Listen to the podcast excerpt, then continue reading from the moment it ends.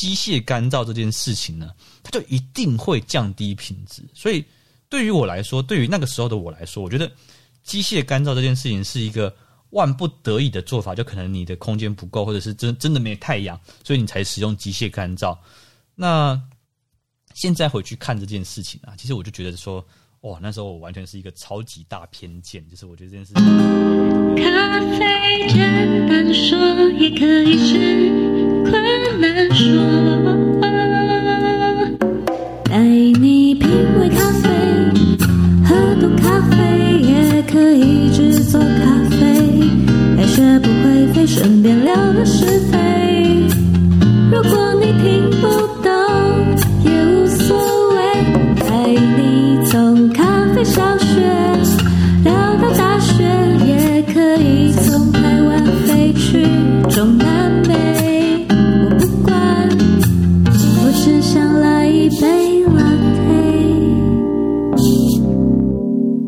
欢迎各位朋友收听《咖啡简单说》，这里是华语世界中一个介绍精品咖啡的 Podcast，每次更新一则咖啡小知识，让你更懂得品味咖啡。大家好，我是曹板。今天呢，我们要来介绍《咖啡后制全书》的 Chapter Two：咖啡浆果与种子的水。不过，在开始今天的主题之前，我想要先问大家两个问题。第一个问题是：你知道咖啡后制最主要的两个步骤是什么吗？好，你知道。后制就是我们在讲这个咖啡的后制，从采收下来，然后一路到生豆这个过程里面有两个步骤很重要，那是哪两个步骤？我们这边给大家三秒钟去想一下，来，三、二、一，好，你有答案了吗？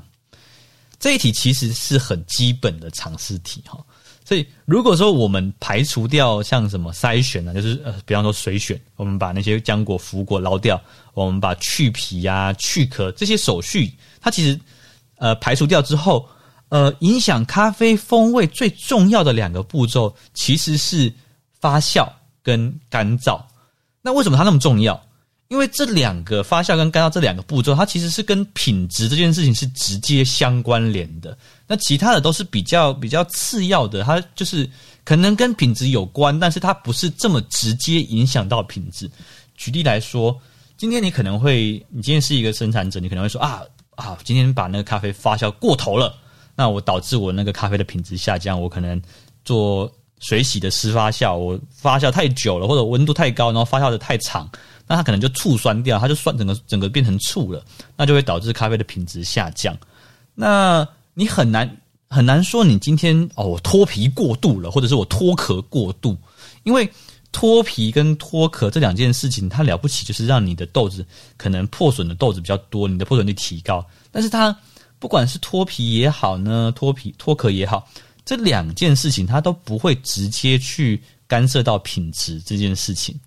好，那我们的第二题是接续第一题的问题的。好，那如果我们已经知道说脱呃干燥跟发酵是咖啡后置里面最重要的两个步骤。那接下来我就要问你了，咖啡的干燥跟咖啡的发酵，哪一个对于咖啡后置是更重要的？好，你会怎么回答？一样给大家三秒钟，来，三、二、一，啊，有答案了吗？好，我不知道你的答案是什么。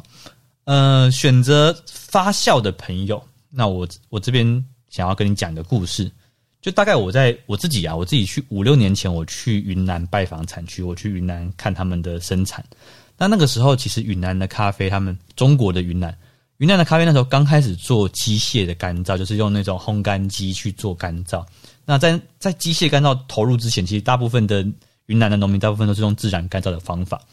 那那时候我就在贝特桌上面，我就发现了一个状况，就是机械干燥的咖啡，它都会有很明显的掉分，就是它就是我们可能。打分数有没有？我们举例来说，可能一只云南的日晒豆，它是自然干燥的，那它可能有八十四分。可是我一喝到那支日晒豆，它是用机械干燥的，同一个产区、同一个生产者、同样的日晒法，它却变到八十一分。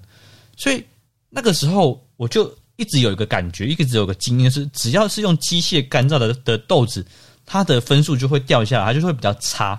每一杯。我每次只要喝到机械干燥，我甚至可能盲测我都喝得出那是机械干燥。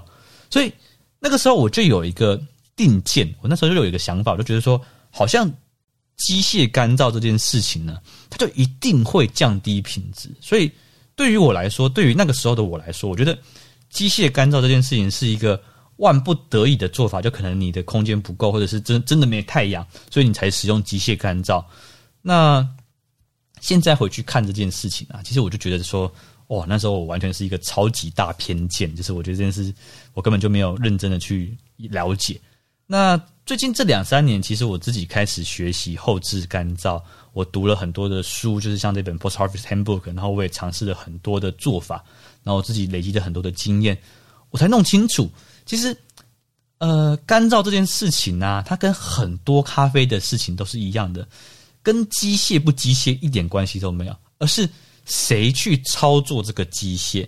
也就是说，其实机械干燥这件事情完全是可以做出好咖啡，只是很多时候因为机械干燥它需要去做很多的调控、很多的设定，所以导致很多的农民可能一开始使用这种机械的干燥方法，他做错了设定，导致他的咖啡味道变得很差。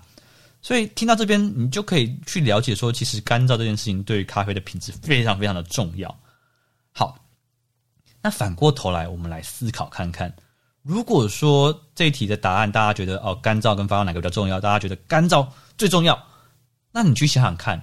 现在不管是在 WBC 或者是在呃 COE 的比赛里面，其实有很多很多的生产者，他们都在研究或者是去了解说，怎么样去发酵可以去彰显或者去创造自己的咖啡到最好的品质。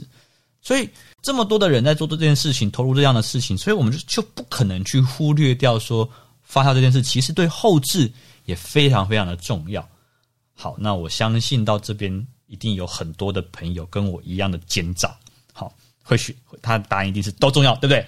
好，我你看我那么懂你们，你们这些奸诈的家伙，小朋友才做选择。答案是都重要的，听众朋友你是对的。不过听完这一集呢，我希望去传递另外一个比较特殊的观点，就是其实干燥跟干燥也好啊，发酵也好，这两件事当然都重要，但其实这个答案也不不对，因为它不是都重要，因为本质上哦。从本质的角度来看的话，干燥跟发酵这两件事情，它的界限就是你说哪一条线过去是干燥，哪一条线过去过来是发酵。其实这个界限本身它没有我们想象中那么的清晰明显，它不是一个呃楚河汉界壁垒分明的两个两个不同的世界。很多人会觉得说发酵就是我们哦发酵结束，我们把那个果胶洗掉，那在洗掉果胶之后。就是干燥，洗掉果胶之前就是发酵，但事实上呢，发酵的进程这件事情，发酵它其实比我们理解的时间更长。就是说，你洗掉果胶之后，其实还有一个段落的时间，它还是在发酵。所以，干燥的过程中，其实有很大一部分是跟发酵重叠的。所以，我们就我们的答案就不能是都重要。因为这两件事情，它本身就不是拆成两个东西去比较，它是可能是一个呃有重叠、有交叠的一个过程。所以，我们今天来跟大家分享这一个章节，就是咖啡浆果与种子之水，我们就会来介绍到咖啡的水，那就它这件事就是跟干干燥有直接的关联性。那我们来介绍一下 Chapter Two，Chapter Two 的的名字是 Water in Coffee Fruit and Seeds。就是咖啡的浆果跟种子里面的水。好，那我们这次的导读的范围是在《Coffee Post Harvest Handbook》这本书里面的第十五页到第二十七页。那在导读这一个章节的过程中，我们其实不会全部都讲，因为里面有很多的部分是跟化学式有关联性，它有一些关于水的化学结构，这个东西也不是我的专业，所以我也没办法跟你解释。这个部分，大家有兴趣，你可以去读原文，去看它的内容。那我们就把它跳过，省略掉。好，那我们就进到正文。它这个章节是由六个小单元组成的，从二之一一路到二之六。二之一的部分，它介绍了一件事情，就是咖啡的浆果，它是一个 随着它越成熟，它的水分会越少。那它把浆果的成熟阶段分成四个段落，从它最开始的。绿果期到它的红果期，到红果过度成熟的时候，它会产生出像紫色或者是那种暗红色的的果实，那就是过度成熟的浆果。那最后到它的干果期，就是咖啡果实在咖啡的枝桠上面干呃干掉的状态。那这个四个期呢，它分别是四种不同的含水量。举例来说。绿果期的时候，咖啡的含水量其实大概是在七成左右，就是六十六到七十帕这样子的含水率，所以它等于说跟人是蛮像的，就是跟人体的的水的结构是蛮像的。那到了咖啡变红色，它转成红色的浆果的时候，这个时候的咖啡它其实就是含水率大概是在一半，五十帕到六十五帕这个区间。那等到说你今天如果这个咖啡你不去采它，它开始转成紫色、转成暗红色的时候，这个时候的浆果它的含水率就是在三十到五十帕这个范围。那如果说你都不理它，你把它放到干，变成葡萄干的状态的话，这个时候的干果的它的含水率大概就是在十一到三十帕这个区间。那这是二之一里面的一个内容。二之二跟二之三呢，我们都不会特别去讲，因为这个部分在讲的比较多是关于它的化学式的部分，所以我们直接跳到二之四的部分。二之四，它把它去做了一个我觉得蛮重要的一个分类，它把水分成四大类。那这四大类其实它是透过依据它的极性，这个部分我们来解释一下。好，它它这四大类有哪四大类？第一大类叫做结构水。那结构水这种这种水呢，它基本上是一种不能够被移动的水。就是说，举例来说，你你可能今天你的水沸腾了，这样的水结构水它本身是不会去蒸发的。它在一百度的过程中，它一百度的条件底下，它是不会蒸发，这个就是结构水。那结构水的反方面反向就是自由水，自由水就是说它可以快速的移动，它可以很自由的去跟微生物作用，那这就是第四种水。所以。在结构水跟自由水之间，它还有分成第二种跟第三种，总共是这四种水。